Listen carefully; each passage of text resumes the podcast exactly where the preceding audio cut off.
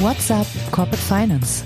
Der Podcast für die deutsche Corporate Finance Community mit spannenden Gästen aus der Banking-, Berater- und Finanzinvestor-Szene. Heute begrüßt euch Isabella Alessa Bauer.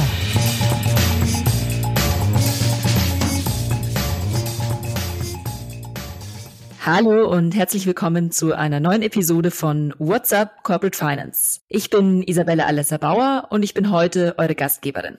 Das Geschäft mit Private Equity Deals ist in diesem Jahr äußerst herausfordernd. Die LPs halten sich höflich zurück, die Investoren kämpfen teilweise im Fundraising und sitzen abwartend auf Dry Powder. Aber es gibt auch in schwierigen Zeiten einen attraktiven Hebel zur Wertsteigerung des Portfolios und damit Aussicht auf hohe Renditen. Gut gemachte Buy-and-Build-Strategien. Das sagt zumindest mein heutiger Co-Gastgeber Matthias Obermeier. Matthias ist Partner bei Amaram Capital Partners und ich bin gespannt, von ihm zu hören, wie Buy and Build funktionieren muss, damit der Erfolg winkt und für wen sich die entsprechenden Strategien im aktuellen Marktklima überhaupt noch eignen. Matthias, es ist schön, dass du da bist.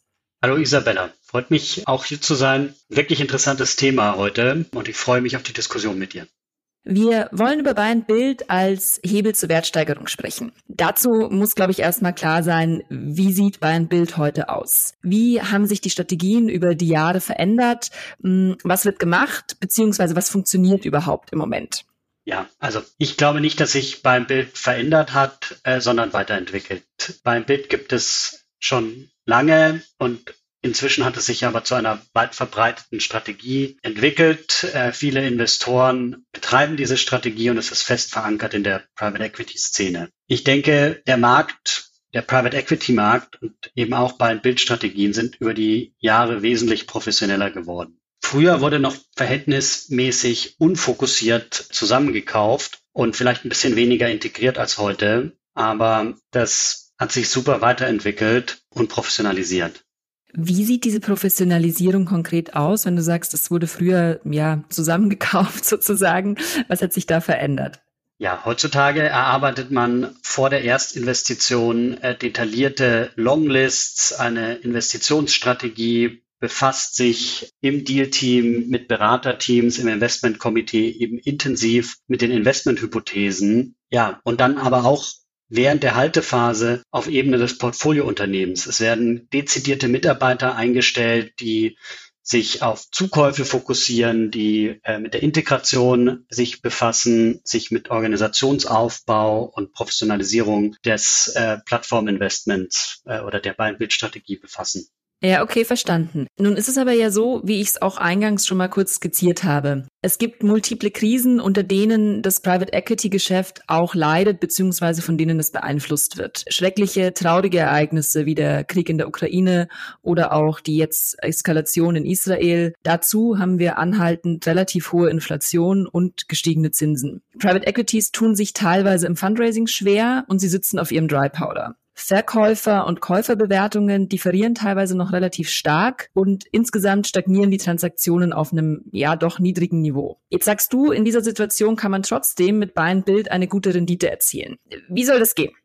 Also natürlich lassen die Entwicklungen, die du aufgezählt hast, ein persönlich betreffen die einen, aber eben auch professionell und man muss sich äh, adaptieren. Aber es gibt meiner Meinung nach drei einfache Gründe, warum Buy-and-Build funktioniert und warum es eben auch im besagten Umfeld funktioniert. Der erste Grund ist, in Buy-and-Build-Strategien hat der Private Equity Investor eine klare Rolle. Er hat einen klaren äh, Wertbeitrag bei der Strategiedefinition, bei der Umsetzung des Buy-and-Build-Konzepts, aber auch bei der Finanzierung des Buy-and-Build-Konzepts. Das ist äh, unter anderem wichtig auch, um Unternehmer, Verkäufer davon zu überzeugen, mit einem Private Equity Investor zusammenzugehen.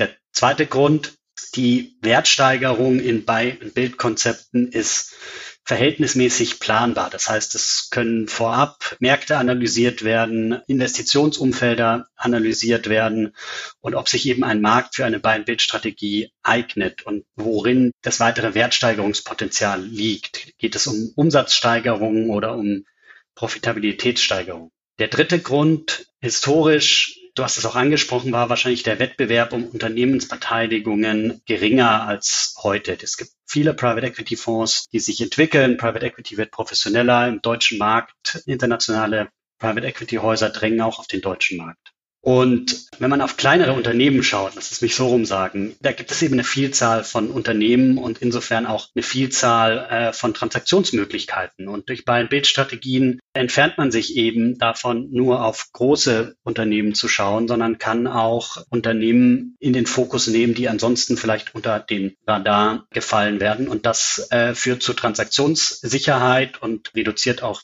die Bewertung. Wenn wir uns jetzt die drei Gründe anschauen, dann führen die eben auch dazu, dass in dem besagten Marktumfeld von Unsicherheit und durch Krisen geprägt ein Bild gut funktioniert. In Niedrigzinsumfeld historisch die letzten Jahre musste man eben Unternehmer überzeugen, eine Mehrheit abzugeben. Und das hat gut funktioniert, wenn man dem dem Unternehmer eine klare Strategie verkaufen konnte und eine klare Rolle und einen klaren Wertbeitrag vorzeigen konnte. Im Pandemieumfeld war Planbarkeit sehr wichtig, ja, weil viele Unternehmen hatten mit Supply Chain Problemen zu tun, hatten mit Werksschließungen zu tun oder anderen Faktoren, volatilen Rohstoffpreisen. Und da war eben die Planbarkeit von Werthebeln wichtig und das ist in Buy Bild Konzepten gegeben. Und den dritten Punkt hatten wir auch schon angesprochen, eben der Wettbewerb nimmt zu um Unternehmensbeteiligung. Es ist viel Geld im Markt, äh, das will investiert werden und durch beim Bildstrategien differenziert man sich und schaut äh, vielleicht auf Unternehmen, die bei anderen Private Equity Fonds noch nicht auf dem Radar sind. Mhm, das äh, macht Sinn und das klingt ja auch durchaus gut.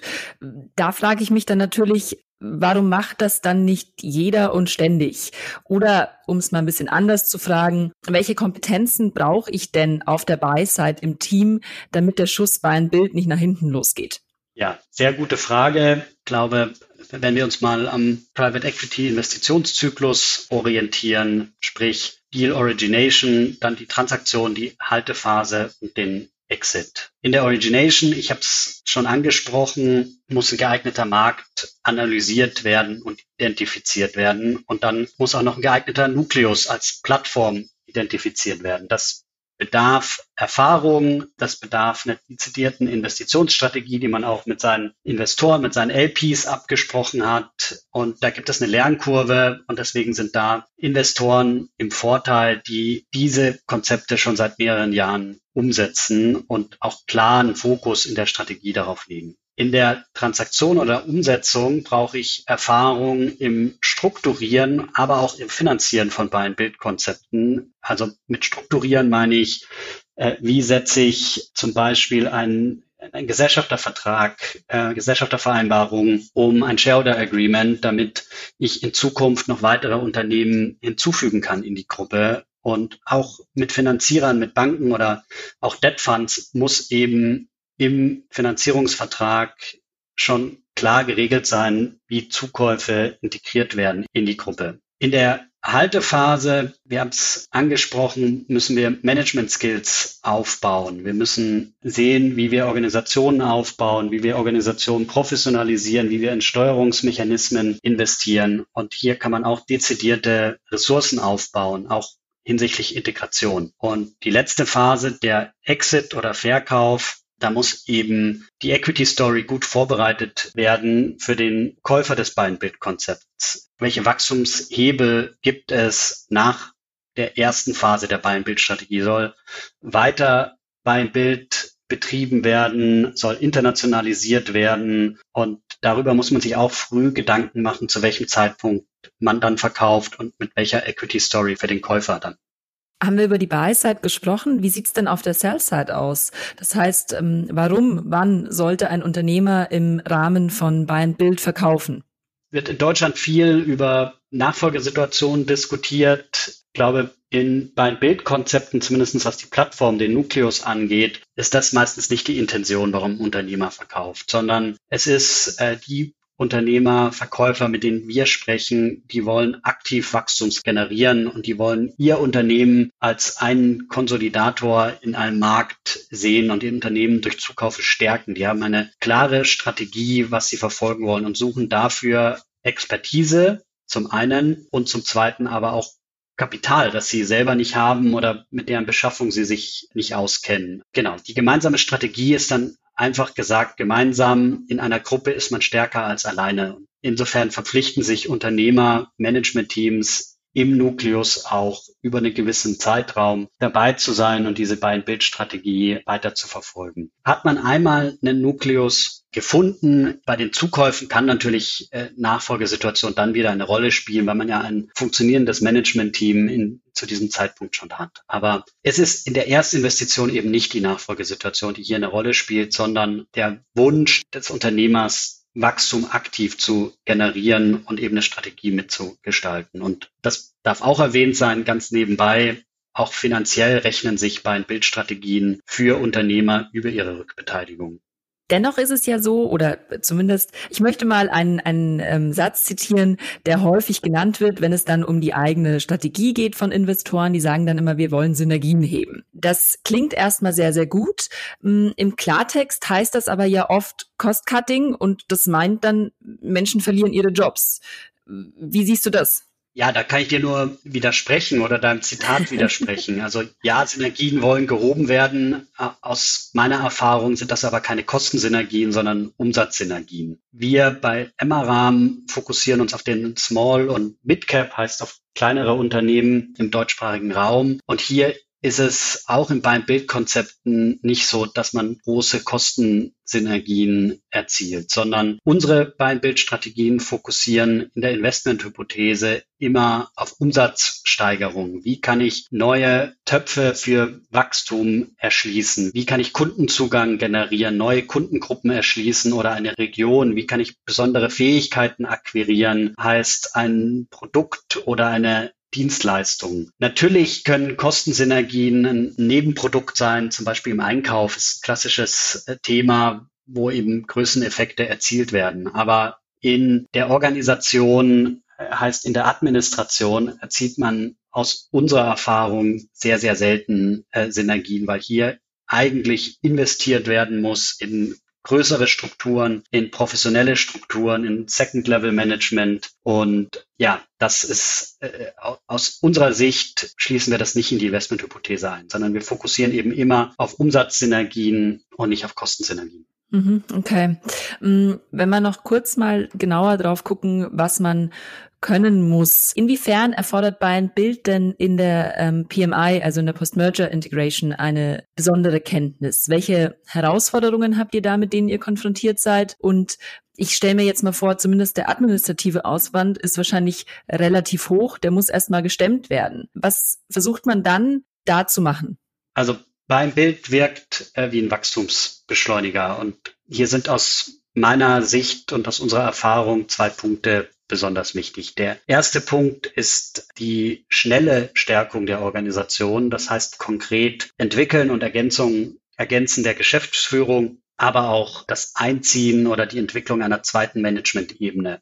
Auch durch die Einstellung von weiteren Managern beispielsweise. Der zweite Punkt ist die Ausweitung und Definition von Steuerungsmechanismen. Wenn wir über Bein Bild reden, reden wir über schnelles Wachstum und da müssen Reporting-Prozesse mitwachsen, die müssen definiert werden und es müssen Tools eingezogen werden, die es einem Management ermöglichen, größere Unternehmen zu führen, die häufig ja in den Plattformen noch nicht vorhanden sind. Und ja, in beiden Themen kann ich als Private Equity Fund gezielt Kompetenzen aufbauen. Ähm, wenn ich jetzt auf uns Emmeram schaue, haben wir zum Beispiel inzwischen zwei Mitarbeiter, die gezielt im HR-Umfeld arbeiten. Nicht nur für uns als Fund, sondern eben auch für unsere Portfoliounternehmen, die sich mit dem Rekrutieren von Führungskräften beschäftigen, mit der Entwicklung von Führungskräften, aber auch mit dem Organisationsaufbau. Und im Thema KPI Transparency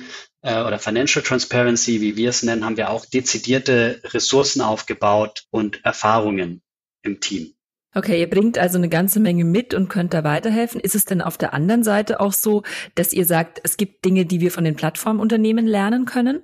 Ja, also natürlich lernt man mit jeder Investition dazu und sammelt Erfahrungen. Es ist nicht so, dass man eine Strategie am Anfang definiert äh, und die nicht adaptieren muss. Also ja, man lernt über die Haltephase natürlich dazu, lernt den Markt besser kennen, lernt das Unternehmen besser kennen und muss sich daran anpassen. Ja, es ist, es wäre, glaube ich, vermessen zu sagen, wenn wir alles schon wüssten im Zeitpunkt äh, unserer Erstinvestition. Okay, also ihr könnt durchaus auch noch was lernen. Das ist ja sehr schön zu wissen. Ähm, wenn wir uns die Finanzierungsperspektive mal noch angucken, ganz klar gesagt, warum ist Buy and Build attraktiv?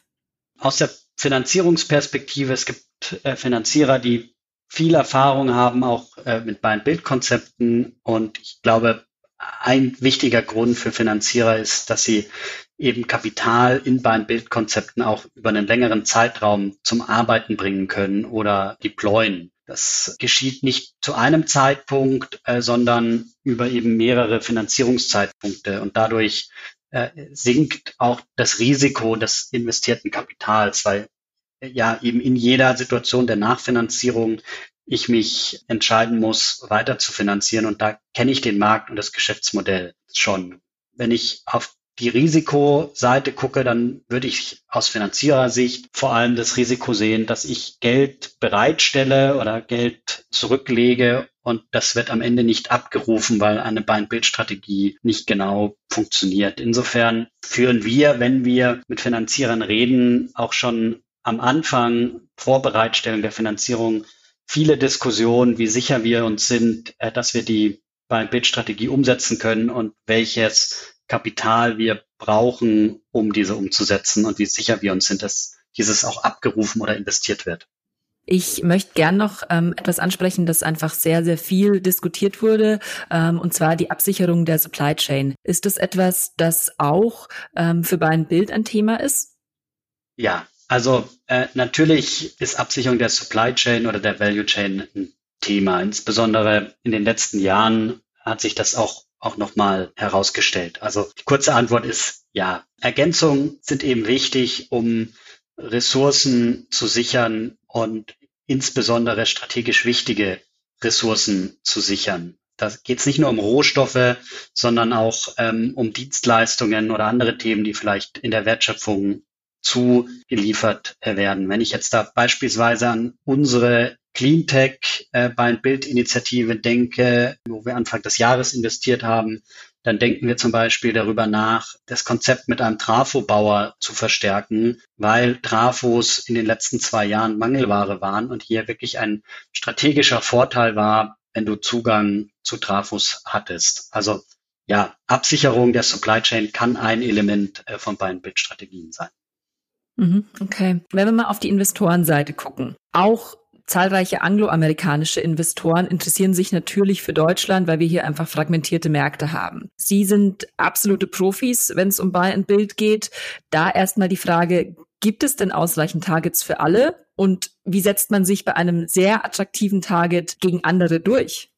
Also ich persönlich freue mich ja, wenn weitere Investoren nach Deutschland strömen, weil es den deutschen Markt, den deutschsprachigen Markt noch weiter professionalisieren wird und die Akzeptanz für Private Equity hoffentlich erhöhen wird. wenn ich KPIs heranziehe, dann und vergleiche mit den Niederlanden, Benelux oder ähm, UK, dann ist der deutsche Private Equity Markt noch, hat noch Aufholpotenzial gegenüber anderen Märkten. Und da glaube ich, können wir alle davon profitieren, wenn weiteres Geld äh, und weitere Investoren nach, auf Deutschland schauen.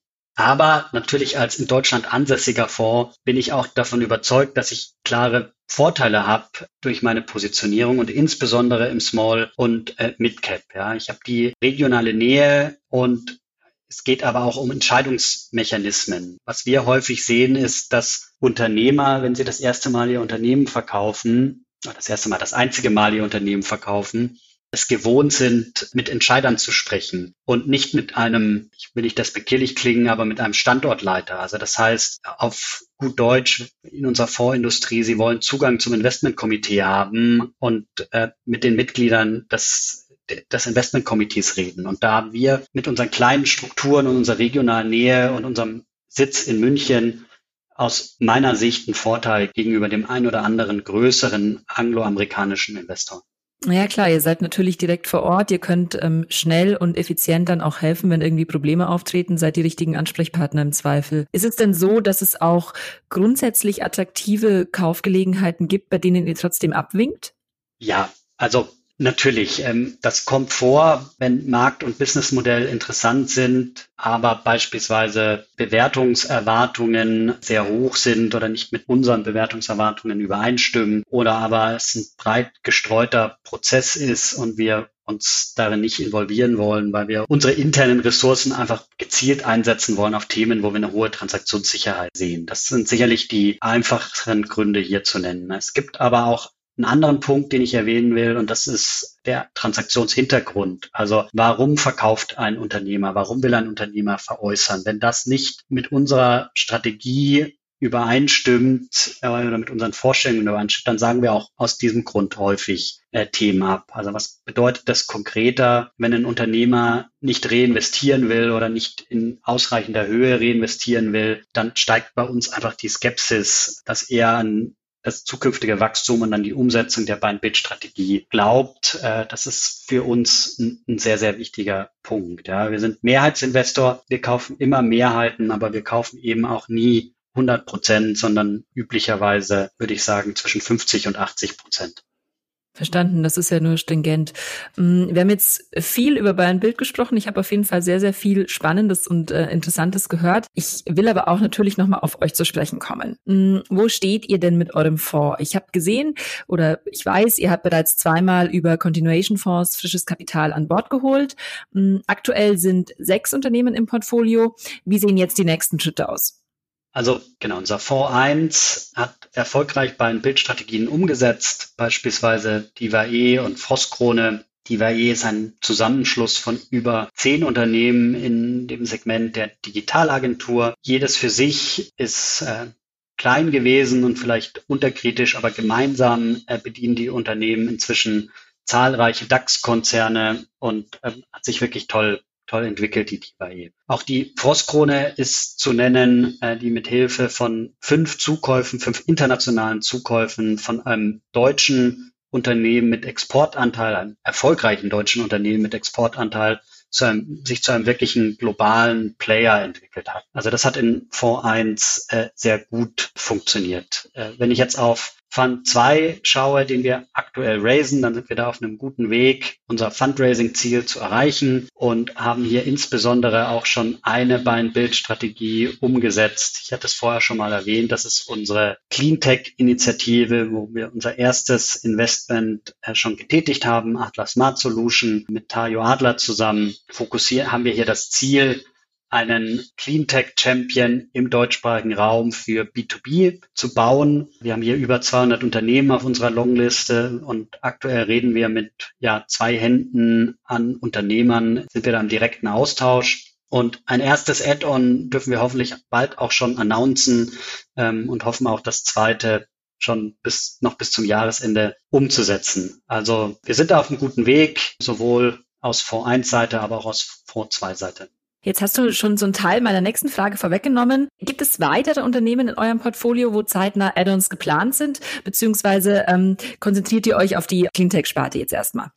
Ja, also wenn ich jetzt auf unser aktuelles Portfolio schaue, ich glaube, die von mir genannten Divae und Frostkrone sind im Moment eher darauf fokussiert zu integrieren und suchen keine weiteren Add-ons. Wie du richtig angesprochen hast, in unserer Cleantech-Initiative suchen wir ganz aktiv nach Add-ons. Da sind wir noch am Anfang der Strategie, sind jetzt noch nicht mal ein Jahr investiert und äh, hoffen da über 100 Millionen Eigenkapital investieren zu können in dieser Strategie. Und wenn ich dann auf unsere anderen Portfoliounternehmen schaue, dann sind wir da, ja, würde ich sagen, offen für Add-ons, sind jetzt aber auch nicht strategisch auf der Suche. Sofatutor, äh, führendes Unternehmen für AdTech, für eine Lern-App mit eigenem Content. Hier schauen wir immer wieder Add-on-Möglichkeiten an, sich aber noch nicht ergeben, dass wir investiert haben. Die Init, auch eine Digitalagentur, Full-Service-Digitalagentur im öffentlichen Bereich, hat bereits ein Add-on in der Schweiz getätigt. Vielleicht werden wir dort auch gezielt nochmal ein Add-on tätigen, aber ist auch nicht